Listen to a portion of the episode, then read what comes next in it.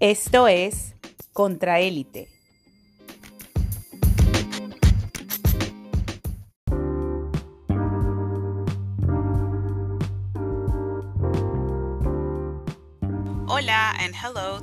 Contraelite listeners. This is Vanessa. I have a brief message. This episode was supposed to mark the beginning of our third season, and we were supposed to release it much earlier. But due to increased workload at our respective day jobs, as well as personal issues, among other things, we were extremely late in releasing it.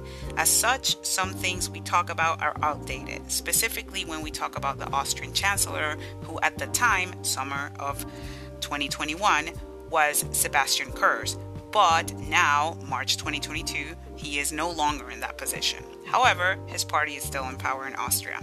Apologies for this outdated information. Nevertheless, this episode still has great discussion and analysis on the Austrian political situation, possible solutions from the left. We also talk about workers' issues, women's issues, and a little bit about which ways should the left go from here. Okay, thank you and gracias for listening. On with the episode. Ok, buenos días, buenas tardes, buenas noches a todos los pues, escuchas que nos escuchan en todo el mundo, especialmente en América Latina, en Estados Unidos y bueno, muchos países de Europa.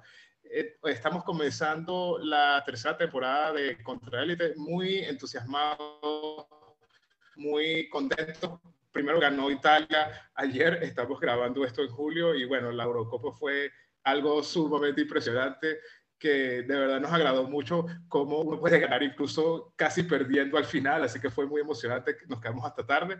Y bueno, súper contentos también porque el comienzo de esta tercera temporada eh, tenemos una invitada de lujo, siempre les tenemos invitados excelentes en Contra Elite, pero esta vez desde el punto de vista político y desde el punto de vista de de la perspectiva que nos va a brindar, está súper, estamos súper, nos sentimos muy privilegiados en tener a la invitada de hoy. Con eso va a ser en inglés, creo que a, la mayoría de ustedes les gusta también nuestros, podcasts en inglés y voy a darle la palabra a Vanessa para que la presente. Hello, Dale, good morning, good morning, good afternoon, good evening, wherever you may be. Uh, and we say hello to all of our podcast listeners for Contraelite. And yes, as Jorge was saying in Spanish just now, we are super excited that to have an amazing guest. And we're also excited that today we are starting our third season of Contraelite on the aftermath of the Euro 2020 uh, regional cup, which everybody was hanging on and, and, and sending good vibes to, to Italy. I think it was a, a thing of, of dignity for them. And, and, and we're happy to, to celebrate that, at least here at Contraelite.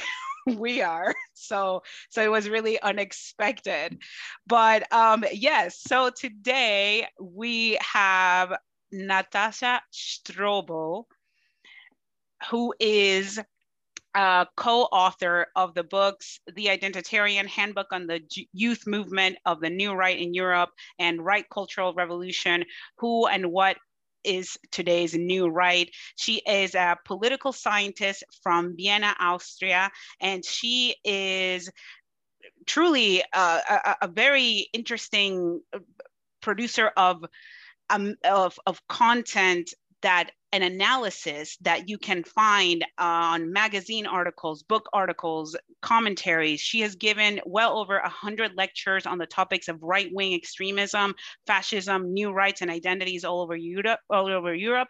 And since 2018, she has been writing analyses and classifications on Twitter in order to disseminate knowledge quickly and easily. And she has created the hashtag hashtag NatAnalyse and yeah, we are super excited to have you here today. Natasha, thank you for making the time to come on our show. Welcome. Hello. Hi, and uh, Servus from Vienna. And um, I don't know if I should confess it, but I was actually rooting for England yesterday. I'm still beat. I have nothing against Italy. I love Italy, but I've been an England fan since 1969. It's a nightmare. I'm sorry. It's probably not the best start, but I cannot denounce uh, England. I'm sorry. Yeah, yeah, that's that's totally like one of my best friends in Venezuela is like a hardcore England fan. Like she loves them so much. And so yes, we welcome everyone. Thank you. so yes, thank you. Okay, so yes, thank you for coming and I mean, you, you are such an interesting personality, political mind, and I'm, I'm always trying to follow your, your tweets and your, your perspective on Austrian politics and European politics. And it, while preparing for this podcast, among all of the different um, perspectives that you put out, I was really struck and very interested in this, what prompted us to, to ask you to invite you to the podcast. The ones that had to do with the uh, salary precariousness that you observe in the, I mean, I don't want to say hospitality sector, but in the bakery. And as I understand, you were, that was one of your first jobs in, in Austria when you were growing up. So I just wanted to hear your, what prompted you to, to write that. And I think you, you, I don't know if you got a lot of people supporting you or a lot of people criticizing you. So I just wanted to see what was your perspective, what prompted you to write, write those tweets about being uh, poorly paid in, in, the, in the bakery? How come that has continued even after the pandemic situation? And how come these job creators in, in Vienna and in Austria are complaining that they are not having enough workers filling up those vacancies? Yeah, that's a very interesting um, discussion we have in Austria here. So, for context reasons, um, everything is opening up after the pandemic. And there was this whole campaign of these um, bakeries like not this mom and pop shops but these huge bakery chains. And they were complaining they wouldn't find enough workers but there um, there are actually so many unemployed. So how is this mismatch happening? And of course uh, they said uh, the unemployment benefits are too high, so people would not want to to work for them. But when you look at it, I mean, they were they're paying full time workers. Um, 1,400, 1,500 uh, euros per month. And um, that's, if you put it in context, that's not a whole lot of money for Austrian for Austria or um, even for, for, if you if you look at Vienna because you cannot sustain a family with this kind um, of money and it's actually very hard work yeah? You know you have to be at the bakery chain at, at five o'clock or, or six o'clock at the, uh, the latest. You have this whole lot of resp- responsibility. It's hard work um, uh, and you you have um, to to close up you have to count the money. So it's a whole lot of responsibility. And um, in the austrian context in european context and especially in a very um, very expensive city like vienna um, they're not paying enough. But of course they don't want um, to pay more money. So they had this whole media campaign um, going against um, unemployment benefits and I mean, I I worked for um, uh, for a bakery. Um, as a bakery, it's Konditorei in, in German. So it's uh, you know where they, would bake sweets and and cakes and uh, would and you can you could get a coffee, but it's very um, uh, similar kind of work. And I know how hard it is, and I wanted to to to write the picture they were painting, and that's why I tweeted about how um, they are always uh, asking for uh, the government to intervene on their behalf, but when it is the other way around, they just want a you know a small state and they want government out of it. But you cannot have it both ways, and that's what I wanted to to show that's that is that is really um, important and interesting that we are hearing that here in in Vienna. And right now um, I am in Vienna happily on vacation after after uh, a, a, long time uh, of, of, working a ton in, in the US I, and, and being in lockdown I finally was able to come here after I got vaccinated.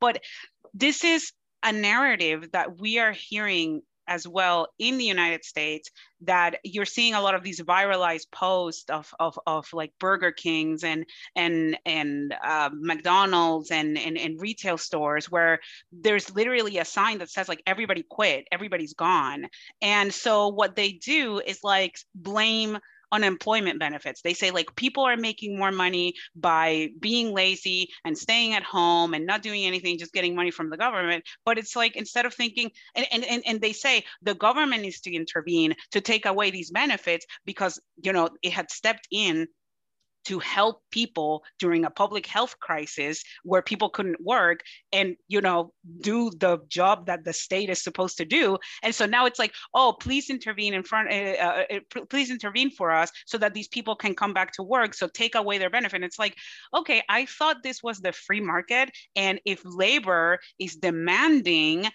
that you pay more and you cannot attract them to work then you need to just raise the wages and you need to improve the conditions so that people will come. So like this is basic but no it's like it's it's it, it, it's such a contradiction and and it's laughable that they're just complaining and complaining about it and saying please government help do something take away this thing. It's like you need to do so you as the private sector need to do something to attract people because you say free market this is the market forces are going to do blah blah blah and then what? Nothing. So it's amazing that in Austria, this is also happening. So uh, I, I, I really appreciated that that comment. So now um, I also we also wanted to to touch upon another kind of phenomenon that we also see in the in the labor market and I, I don't know if, if Jorge wanted to take this one, if I can go ahead and, and, and ask this question. Jorge? Okay, so I think that yes. So it has to it has to do with in Venezuela, which is where we're originally from, and maybe sometimes in the United States. And this also comes from a from a tweet that that that you were that you were um, putting out in Venezuela and, the, and, sometimes in the United States, we do see this whole thing of like, it's not what you know, it's who you know in different industries. And um, I, I think your tweet was making an allusion to this in academia specifically, like who you know in academia or who you know in certain industries is going to be actually more helpful than like your curriculum and your experience and everything. So th- there's this thing in, in Spanish in Venezuela, we call it palancas or like just kind of like a different informal type of leverage or being plugged into the right type of network of people, both in politics and in the the in the job market so how how do you how do you see this playing out in Vienna? Like, or or is this more of a is this kind of like an exception? Like, oh, or or is it just focused on academia, or do you see it more widespread?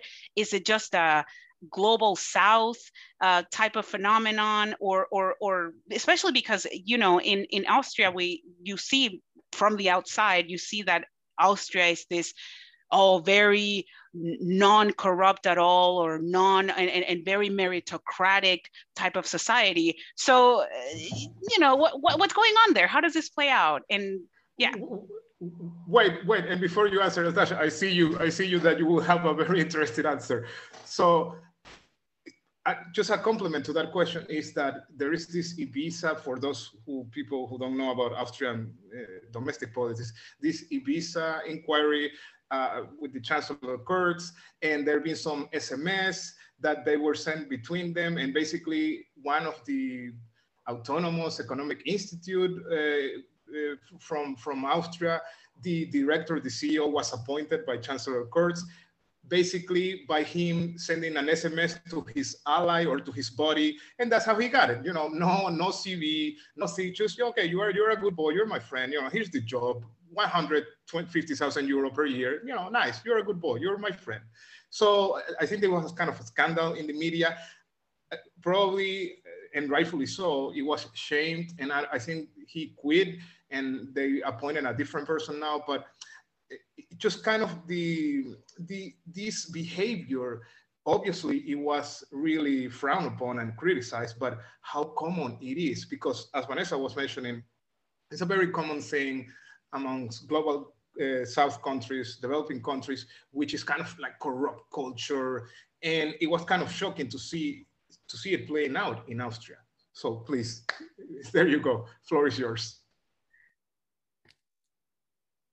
When I grew up, I was completely naive to the fact that you actually uh, that it actually happened um, was more uh, interesting who you know than how you actually do your work. And i i grew up in a working class slash lower middle class family. And you know the narrative always was you know you have to work hard and you have to get your education. And if you work hard and get your education and do your stuff right you know you will rise to the top because that's how how they told us and that's what we do. And i was the first one in my family to actually go to university and was this big thing in my family. So um, I, I thought that was what you were supposed to do. And when i came to university i realized fairly late that it's not uh, the the way you rise to the top, but it's actually um, uh, that it's more uh, important who you know and the networks and the clubs and all this behavior and and you have to know where to go and when to go and with whom to go. And it's it's still a very um, foreign thing for me um, but uh, you, you can't learn this kind i mean you can learn it to a certain point but it's it's it's a class thing you know you when you grow up with this kind of thing you just know.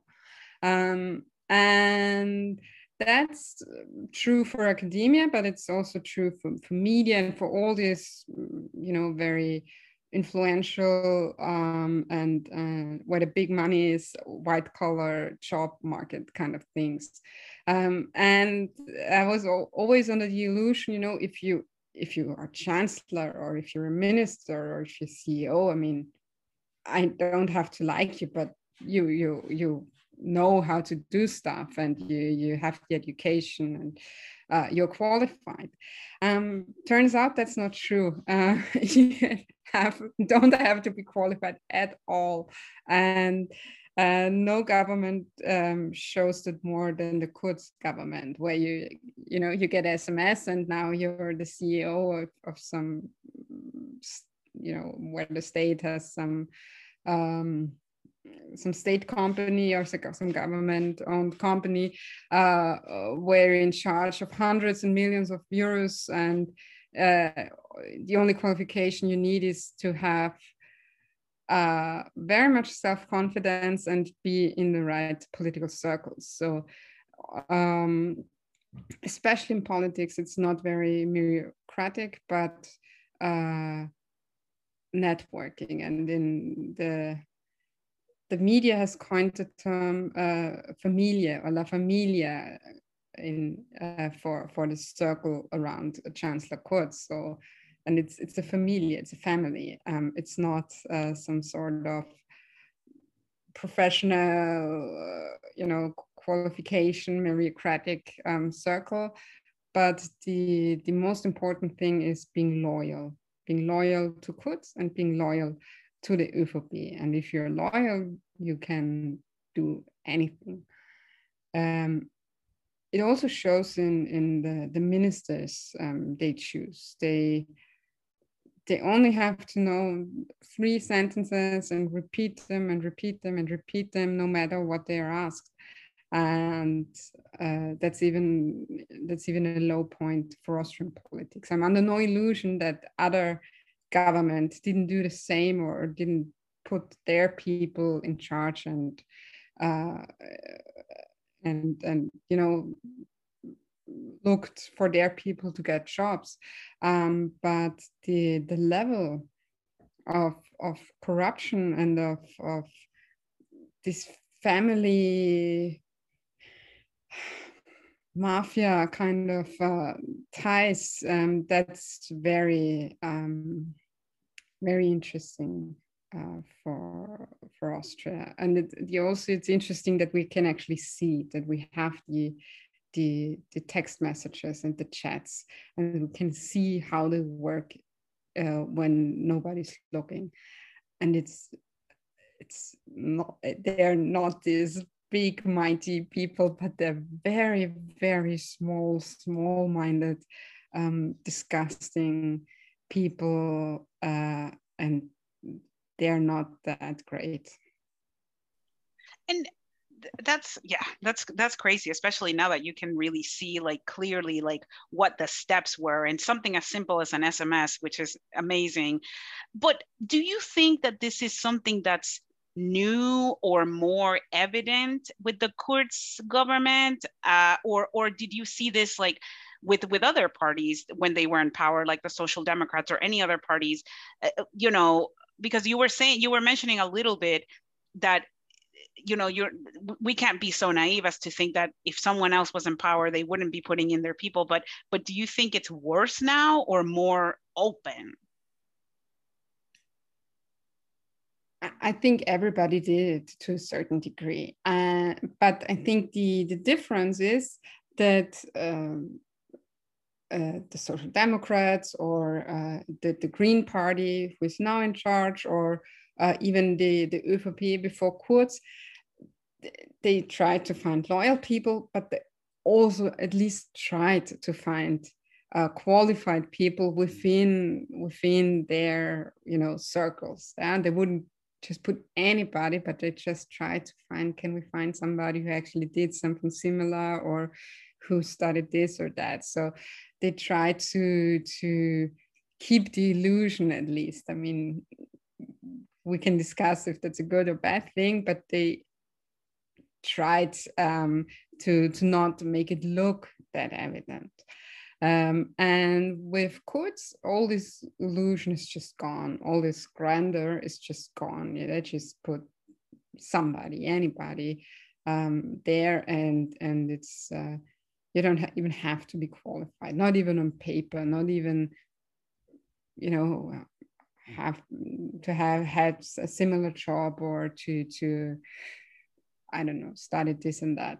And um, so the illusion the illusion fell that's probably the thing with it, it, certainly i completely agree with you that the illusion fell but i'm just somehow confused about the Kurz government in particular because and her name is escapes me right now the ministry of labor or it was the ministry of education a woman and to be fair, it's a phenomenon, plagiarism that happened with the Merkel government in Spain, in other countries. You know, these politicians just basically making up their master doctoral thesis and just plagiarizing the whole thing. And then, you know, they have to, have to resign. And this woman uh, also plagiarized and then she was forced to resign. But I don't even know if she resigned or they just switched to, to another position within the government. So I'm not so clear on that. But I, am just somehow confused because you got this illusion that it was a technocratic, very suitable, competent right-wing government with some uh, questionable alliances with the far right. And yet this moderate center-right European, pro-European politicians being caught with this. So I guess the, the question is, was it always some kind of pretending to be competent or this is just how this OVP, the center right, works? And it's, it's, it has more in common to other European you know, political groupings? That's a good question. Um, I'm not sure I have an, a definitive answer um, to that. Um, but what's interesting, I mean, they think they tell you and they think they do they don't go together uh, I, in my opinion you don't have to have uh, uh, you know not even a bachelor or and, and, certainly not a phd to be qualified to be in government uh, on the contrary it would be such a change to actually have all these different people because you don't need to to you, you know you have to have certain abilities but you can learn them and you all you can learn them on the job. They just have to know what you're doing and for whom you're doing and whom you're representing, and have to be willing to put, um, you know, the work in it. So, but you don't have to have um, a PhD, and we're talking about uh, a plagiarized um, PhD uh, thesis here. So they they but they tell you you know you have to get the education. You have to have a high education. If you want to have a good paying job you have to rise um, through the ranks and and do all that stuff. But if they tell you you have to do that then you have to hold them to this, those same standards but the standards are bullshit. And that's uh, this confusion that stems because it feels so wrong to to criticize somebody for you know not finishing a phd please you don't have to finish a phd don't do it. You're still qualified to be in government. Um, but if you do a phd and and tell us you're so smart and you put in all this work then you have to do it properly because all the other people are doing it properly. And um, it's so unfair to to all those people who uh, who are the first ones in the family um, to to go to university and they just do it because they wouldn't dream of taking a shortcut or plagiarizing or cheating. Um, and that's the that's um, the difficulty with this discussion because i think as leftists you don't want to be the people who say oh only phds can be in government um, but you also don't want to give them a pass when they actually plagiarize um, it was uh, the, the, the minister of um, what was it? I can't even remember. Youth and and and women and yeah, yeah, they just put all these, yeah. these, minorities or whatever together and made a ministry out of it. Um, so um, all these all these discussions about uh, plagiarizing they're interesting and of course um, of course you have to hold them to their own standards but i think you also have to point out that the standards are bullshit. Um, and you you don't need to go to university to be qualified for politics. And there are far too few people who have different kind of experiences and different kinds of education in parliament and in um, government and the minister we're talking about is Christine Aschbacher, which is, yes. this is, yes, just to keep it on the record. To keep it, yeah. That I, I just want to make a, a, brief comment about that before I go to my next question. It's interesting that this person is like the, the Ministry for um, Women and, and maybe equality and, and all that stuff. So it's like, huh. Um, I think that that is uh, like what you said, Natasha, is just pointing out that the standards are bullshit and that they are not holding themselves up to the same standard and that it's rigged. And and and you mentioned also that it this this lack of meritocracy and this needing to be plugged in in the right network um, sometimes it happens in media too and in these white collar jobs and we see it as something that is disgusting in the united states into this program of like internships and internships in government and internships in media. So it's all of these kids who are rich and they can afford to do these unpaid internships that are so prestigious and you ha- and very competitive. And so it's like very competitive and you have to like oh do this or that. But you know that they know people that have been a legacy in there. And also they have the means to go to work in Washington DC to go to work in Los Angeles to go to work in New York City for free and they have to look the part they have to look good to go to work every time and go work in a magazine or go work in a website in an influential um, eh, media like new york times or washington post or to go be an intern at the office of whoever like the secretary of agriculture or or you know in the white house. And it's these people who who belong to this very narrow, specific type of class who have always been the same people. And then they tell you, oh, no, no, no. But if you put in the right internship, if you go to this uh, amazing school and if you get the top grade, you too are going to be able, when it's like, really? you know that it's not like that and it's bullshit so and, and this this is also a conversation that we could have you know just specifically on this and how it shapes you know the messages and how how it shapes even the way that the government uh, works or the way that, that, who we value in society like why would someone have to have a phd or whatever? It's it's, it's exactly what you're saying. So i i, I just it, it's it's really interesting to see these these uh, parallel kind of things.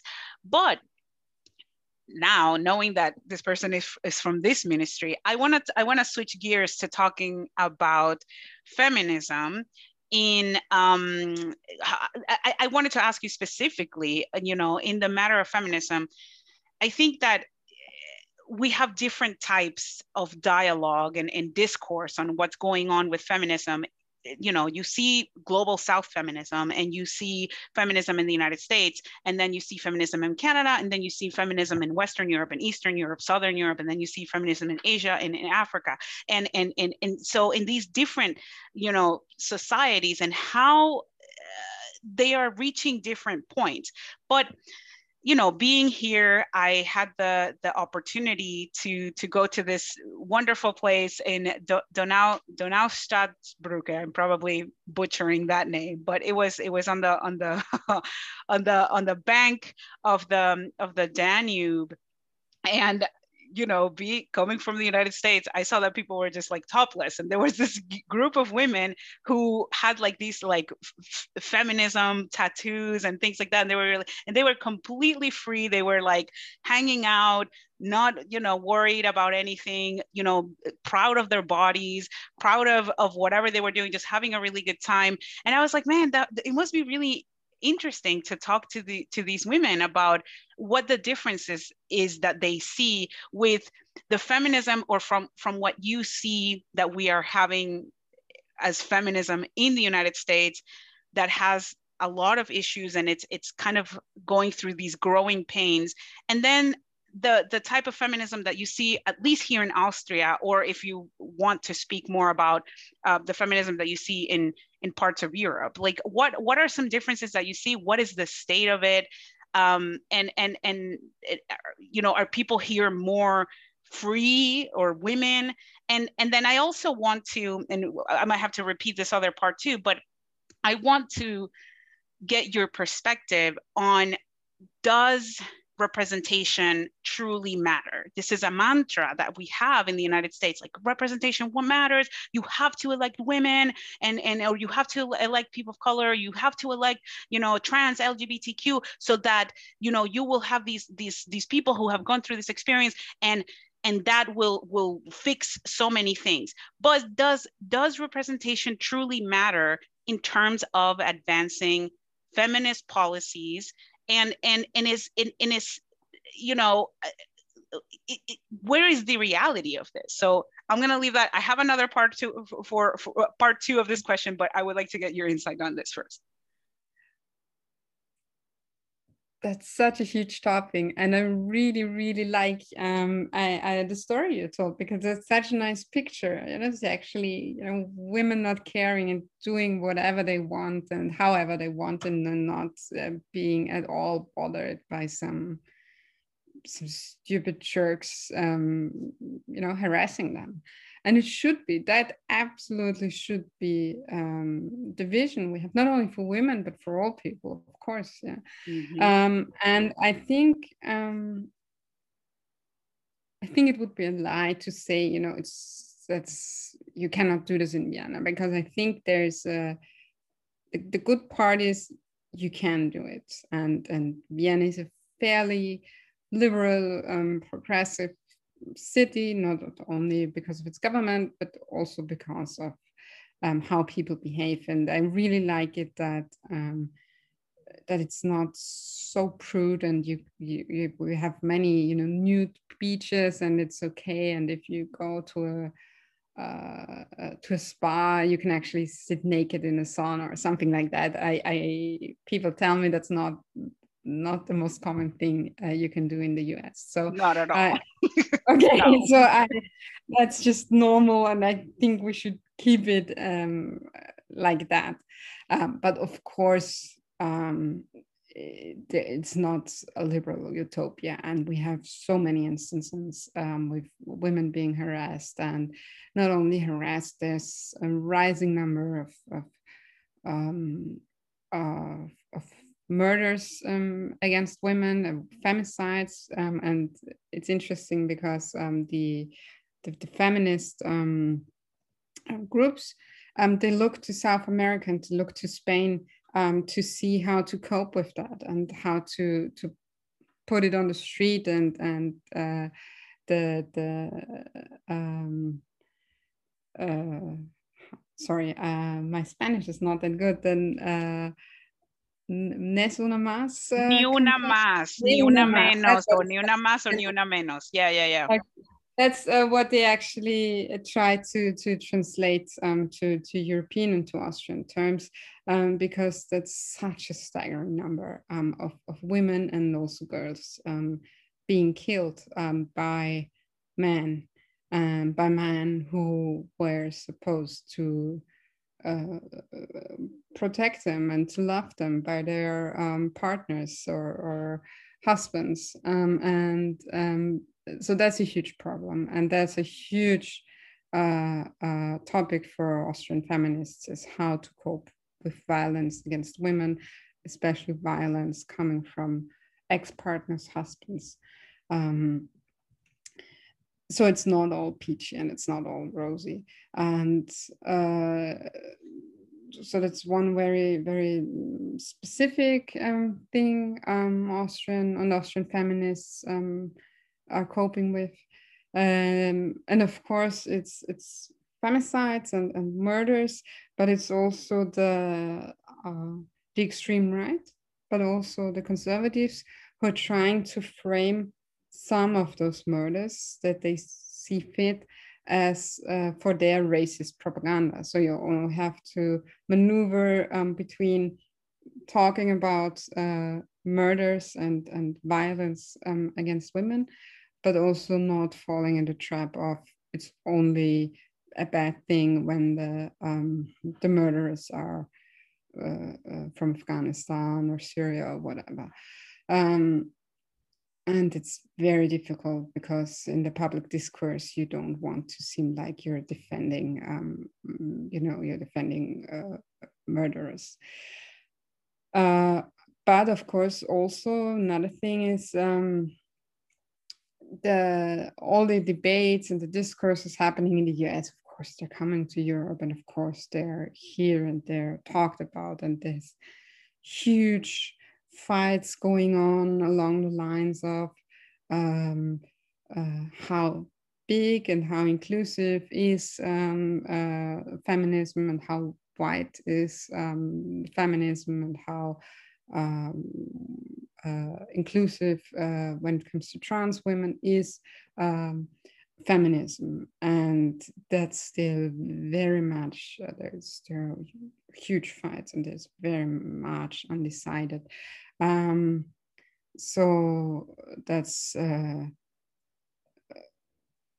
that's that's similar to the US and um, on on the big picture, not along those lines, but other lines is, of course, what do we fight for? Do we fight for representation? Do we fight for here's a list of people and you know they have to be included, or um, do we have fight for um, material gains? Do we fight for this and that um, topics? And there's also such a, a yeah very um, I don't know how to put it, but a very um, how to put it neutrally, um, a very big uh, discussion going on, and it's um, fought very very hard. Um, I personally think it doesn't have to be excluding. Um, of course, I'm uh, I look at the the materialist basis of the times we're living in, and you always have to know what you're fighting for. And as leftists, I think we're fighting for um, that the people who don't have anything or not so much are better off in the in the future. That's very, you know, to put it very very diffuse. And um, who are the people who are not the elites now. Um, there's so many people, there's so many different people. And I think Um, you know, you can, you can, call it the proletariat, or you can call it the working class, or, or whatever you want um, to call those people. But it's also very um, reductionist to only view these people as um, not having any gender or not having any sexuality and just thinking about um, material gains and just thinking about the rationale of uh, I am not uh, well off now. I want to be better off in the future. When those people are also discriminated against because they are women, or because they're trans, or because they're uh, gay or lesbian or whatever, because that's also their reality and it's also their material reality. And of course, of course, as leftists, you have to fight against this. And it's not some liberal bullshit uh, topic you can just lay aside. That's that's that's a that's the reality, and it's a very um, very privileged view to to say uh, we care about this in the future and we're not fighting against uh, discrimination now because you, you always have to fight against discrimination. I think these two things go hand in hand. So of course representation matters because if you move if you look at your movement and it's only white dudes, then you're also you know doing identity politics, but the other way around because that's just not how the reality looks like. And if you're not even trying to look like reality, you're having an agenda. Um, but it's also too um, too simple to just say put just just put a woman in charge, any woman, just a woman, and she will do better because uh, women are not just better human beings because they are discriminated against and um, if it, if it happens that a white guy, uh, a white older guy, is uh, representing feminism and anti-racism and socialism and uh, is the best bet for for the future of the many, then it's then it's you know a white older guy, and then we have to to rally behind him um, because. It, maybe he's he, you know he's the better chance for for feminism and for feminist issues than a woman. Um, but yeah so i i don't have a definitive answer and i think it's i think people are trying to have this you know simple and and excluding answers and say you know if uh, we're only talking about uh, socialism and it's only about um, I don't know wages and this and that. Um, that leaves out a huge portion of reality, but also the the people who just say elect women. Um, it's also not enough. You have to bring these two things um, together and actually look at what reality is and how you want reality to be and how you get from here to there.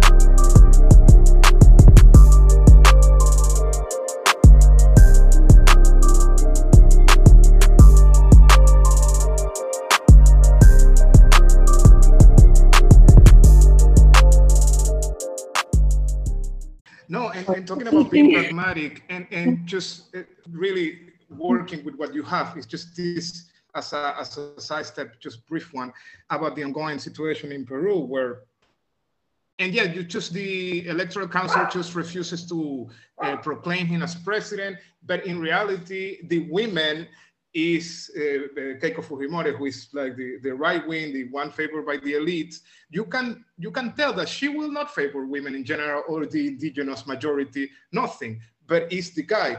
But he has gotten a lot of flack on, by progressive circle because he doesn't want abortion. But if you look at the Peruvian culture, you know, abortion is not su- such a big deal there, at least not in this moment. It is an important topic, but I think he was mentioning something uh, as, as Natasha was saying that, you know, first we have different set of priorities, especially in terms of economic inequality and poverty in general. So let's tackle those first, and then, you know, we work our way down. So it's, it's a very complicated issue, but is, is I really like what, what she said about working with the material situation at the moment.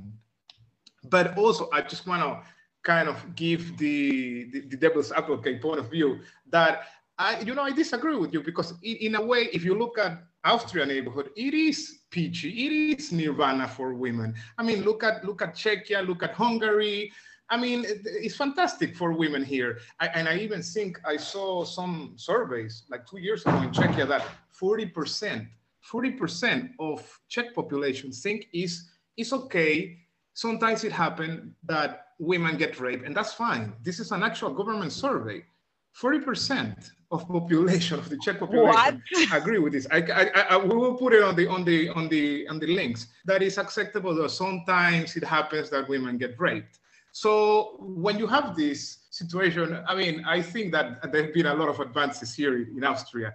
And, and also if you compare it to, I don't know, India and, and Malaysia, where, where women get burned and, you know, China, the selective abortion, it, it is kind of paradise. So don't you think that in a way, Austrian feminists are making a lot of, a, a lot of noise for nothing and in reality, and just tying it up with the question, uh, the fight should be more about economic and not so much in terms of identity, especially because if you really want to talk about oppression, the most oppressed groups are actually like the gypsies or the Muslims. What do you think? First of all, wow. If this is a government survey that's just so bad, uh, I, am speechless. Um, and of course, in, in the grand scheme of things, I mean, in Austria is probably one of the best uh, places, or, or, most certainly, it's most one of the most pl- uh, best places to live as a woman because it's not not common to get burned or, or to not have, uh, you know, right to to earn a wage or whatever.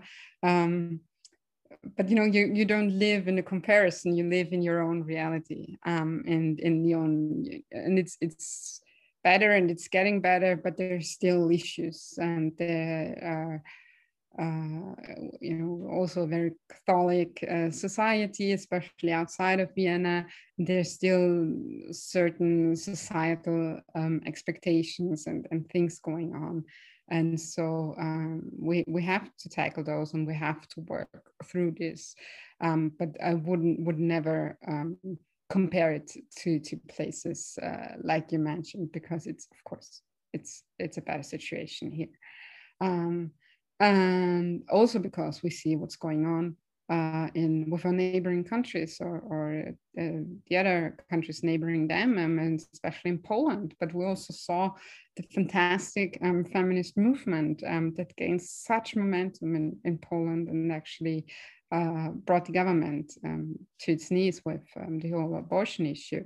Um, so we take our cues from there and and trying to anticipate because we don't i mean the greens are now in government so they won't tackle the abortion topic with the greens in government but who knows what the next um, uh, government will do or or what the ÖVP will do and it's a huge concern that um, abortion rights will be um, limited um, so that's that. And what's more important? Um, i think i think yeah there's so many huge issues and all are important. And i think you have to to put them um, together to bind them together with a with a thread. Um, but in a kind of way where you don't diminish their struggle because you cannot tell people, you know, you have to fight for my thing because that's the most important thing. But you have to find the thread that binds it together where people still can do their thing, but you do it in, in relation to others. Um, and I, I, think it's um, an illusion to form some sort of a party where everybody falls in line and just uh, you know fights for this one thing that's the most important um, thing for party leaders. It's not the time anymore. But you have to find a way um, to bind together things that you personally don't deem as that important but can still chip away um, on the elites on you know on a different angle that you might not even have considered. Um, but and I think the thread that binds it together has to be anti-capitalism because that's um, the, the source of all of our problems. Uh, uh, and if you want to do it in a union and you want to fight for better wages, um, that's so important, do it. Um, but you also can um, you know do it in relation to all these young uh, climate change activists. And maybe you're not speaking quite the same language but you know you, I, I, think you find common ground if you talk to each other. And even if you think that my i mean i'm in charge of i don't know thousands of workers and they need better wages and that's my important thing then that's okay. But also don't diminish those people that are really trying to save the planet because it's burning and it's not in contrast to each other because the source of all these problems is the same. Uh, and and i think um, that we have that it's so important to have this respect for each other and to have this understanding for each other and to try to trust each other um, that we're not fighting against each other or, or seeing as, as the enemy and, and also trying to learn from each other because maybe I'm doing things wrong or not, I uh, don't understand everything. And I'm, I'm really glad if somebody points it out or talks to me or we can have a, a discussion about it or a nice conversation um, and also the other way around. So I think we have to find this common thread that binds us together, but also um, gives enough liberties for each and every one to do their kind of thing and trust each other. That these are also important struggles, even if they're not my uh, most important ones or, or not my. Um, um, I, I prioritize some something else that is that is really um, i'm so glad that you were here to kind of remind at least me of that and, our, and remind our listeners of that because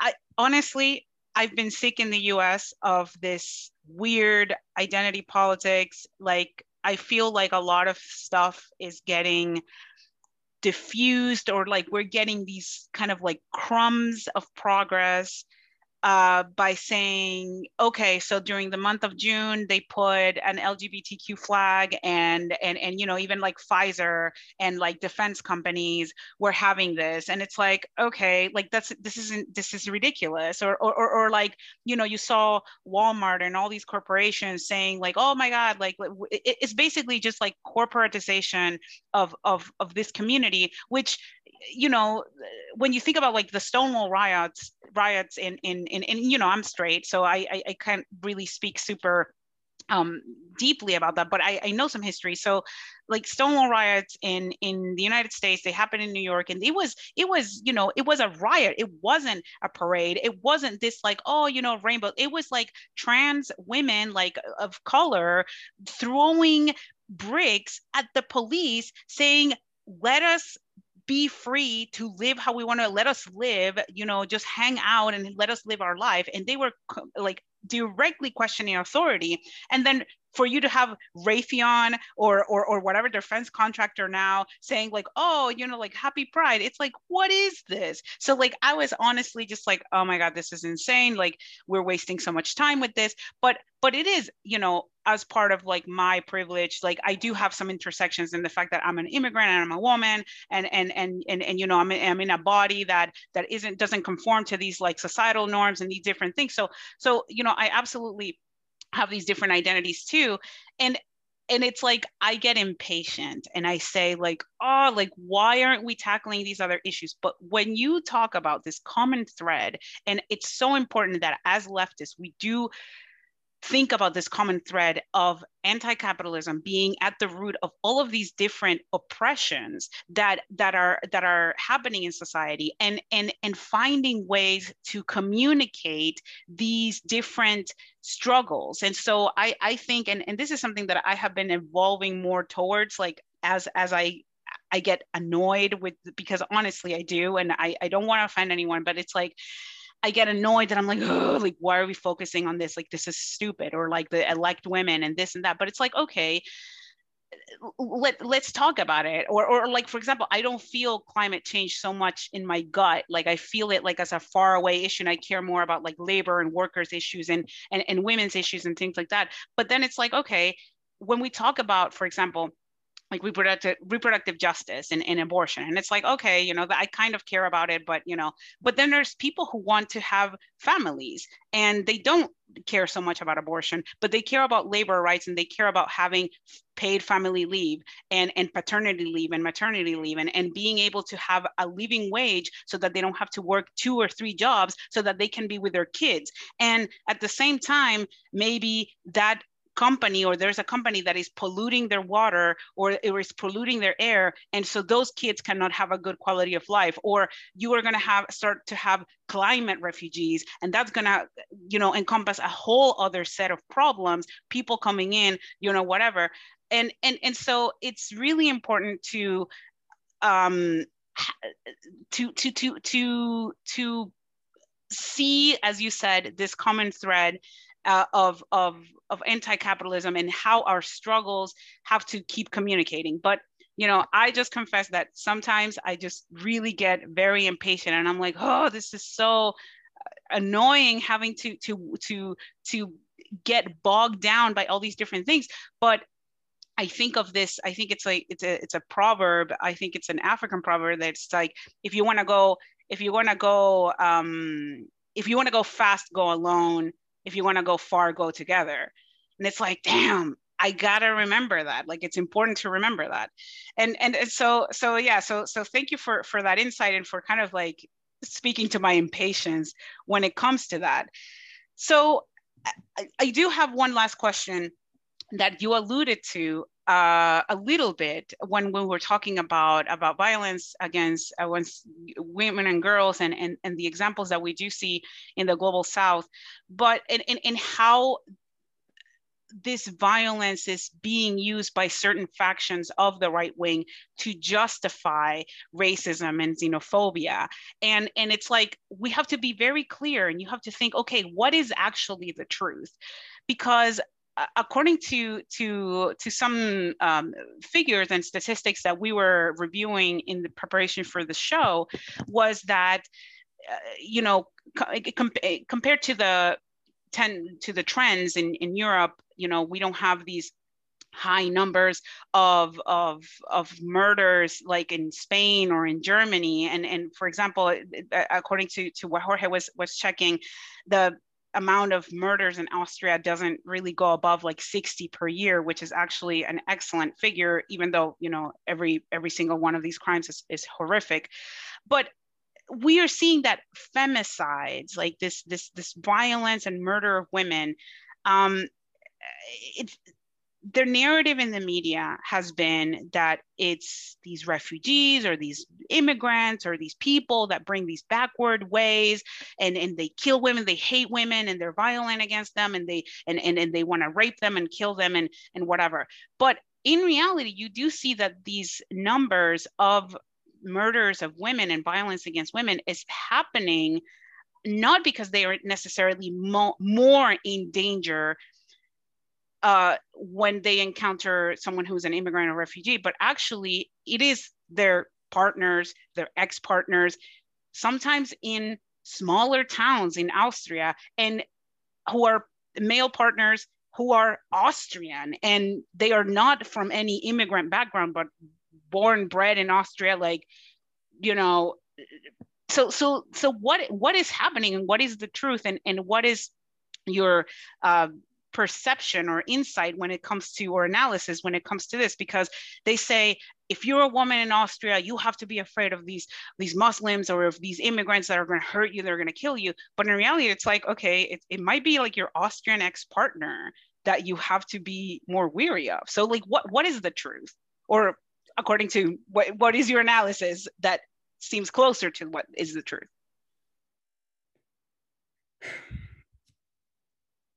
it's such a, a multi-level um, problem when it comes to violence against women because the absolute you know most violence and most murders um, happen as you said from ex-partners men who can't bear the thought, the thought that a woman they lived with actually has a separate life now and can live separately from him. And that's because they think they have ownership of this woman and not only the woman, but also children.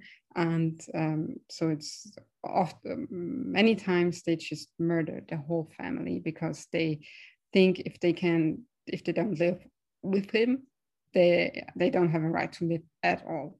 Um, and that's um, a problem um, where you can have many angles to tackle them. You can work, and that's always the best thing that men don't become um, murderers. You can work with um, prevention. Um, you can, um, but also if they're, it's just the murder is always the last step. There's a, a, a long time going on before that where they stalk women, where they harass them, uh, where they, they threaten them.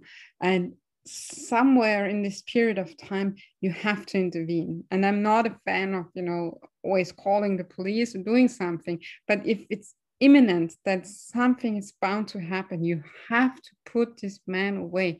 They just you know now it's the police comes and tells them well you don't uh, have a right to go near uh, your ex-partner. You don't have a right to go near um, your ex-wife. They don't care. They do it anyways. So uh, if if it's such a threat you you have to put them away. You have to really make sure that the woman is not harmed. And that's uh, that's at odds with how we um, how we perceive a liberal society because you, you know you cannot put somebody away for something they didn't do uh, even though you know it's very very likely that they will do something.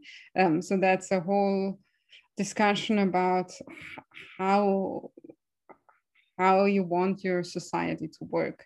And i think you have to find ways. I'm not not a fan of the police and i don't want this authoritarian um, state putting people away for something they might do.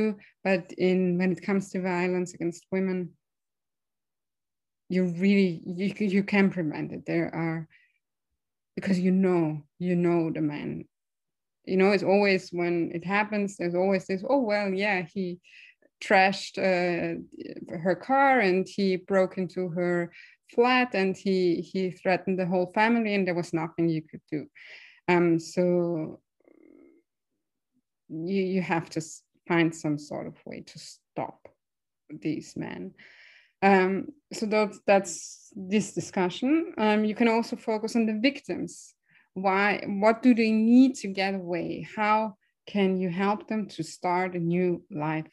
Um, how is and it comes to does she have an, an independent economic um, uh, life uh, what wages does she gain? How is uh, family um, support um, is are, are, the fathers allowed to see the children when um, uh, the marriage dissolves, it's automatically that both uh, parents um, um, can have a right to to to have the children with them. But in very problematic um, marriages where violence is a threat, this can be a problem um, because they always have the children to threaten um, the ex-wife. So that's uh, you have to refute case by case, but that's the discussions that's happening um, around these topics.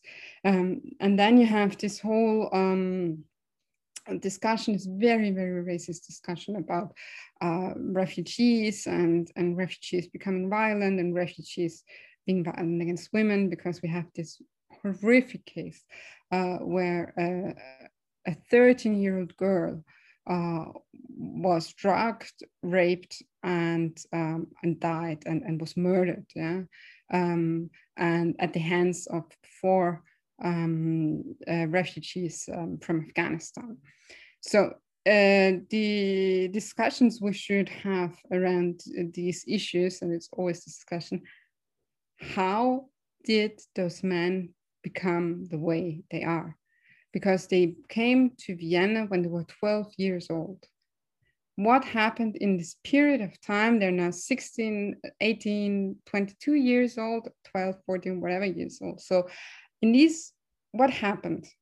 how how did they become these murderers under state supervision and how did they not get that and i think we need to have a discussion about uh, not about not about you know these these racist discussions about afghans just being like that yeah, and they're genetically disposed. That's bullshit.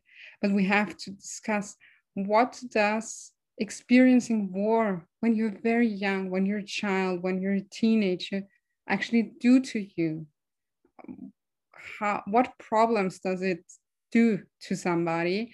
And what do they become when they grow up and these traumas are not um, uh, discussed and and uh, you don't get um, to manage those traumas. Um, and that's how you you create murderers yeah? That's how you create traumatized broken people who may or may not um, function in in society. And i think the whole issue of having um, very young very traumatized um, especially young men with all the issues of of the patriarchy um, playing a role um, and how on its prevention how can you actually prevent them from uh, becoming violent and from um, uh, acting out these violences and how can you manage their traumas. And it's not some you know uh, cuddling the, the murderers so on because um, what's the alternative? The alternative is waiting who becomes violent and becomes a murderer, and then, uh, you know, playing into the strong man role and saying, well, we are now going to put them all back to Afghanistan. But uh, first of all, it's against uh, the, the, the, the, refugee law to put somebody back in a um, in a war zone, and it's also not the morally right thing uh, to do.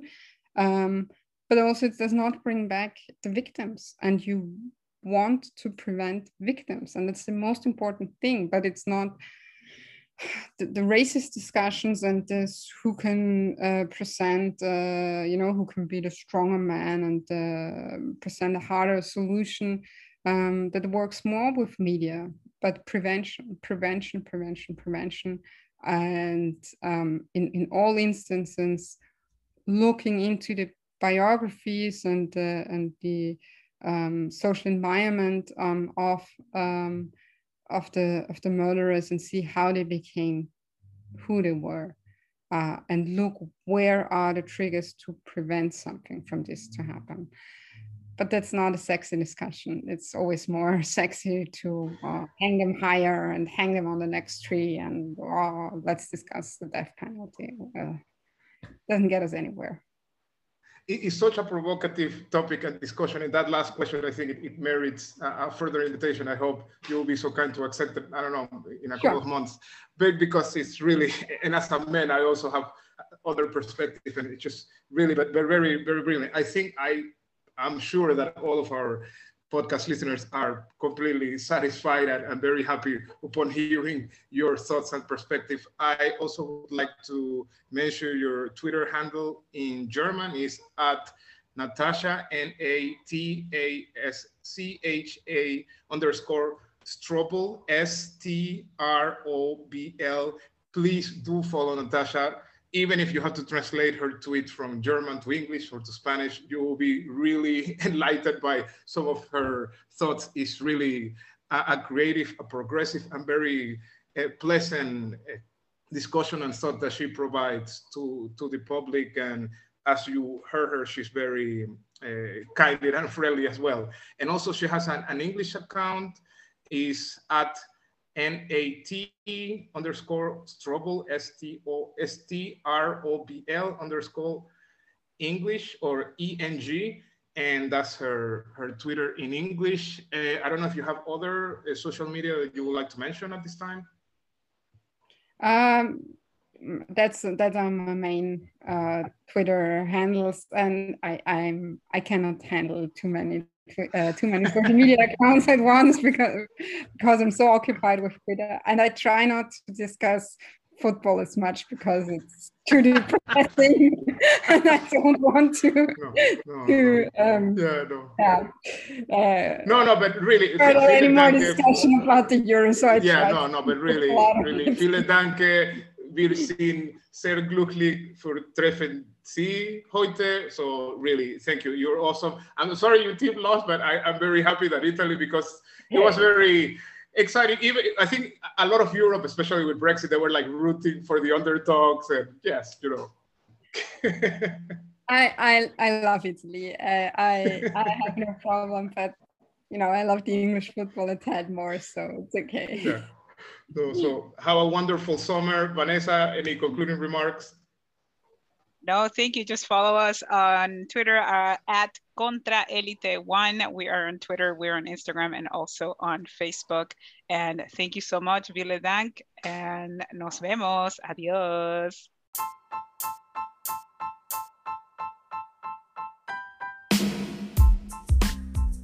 Gracias por escuchar Contra Élite. Síguenos en nuestras redes sociales por Twitter o Instagram arroba contraélite 1.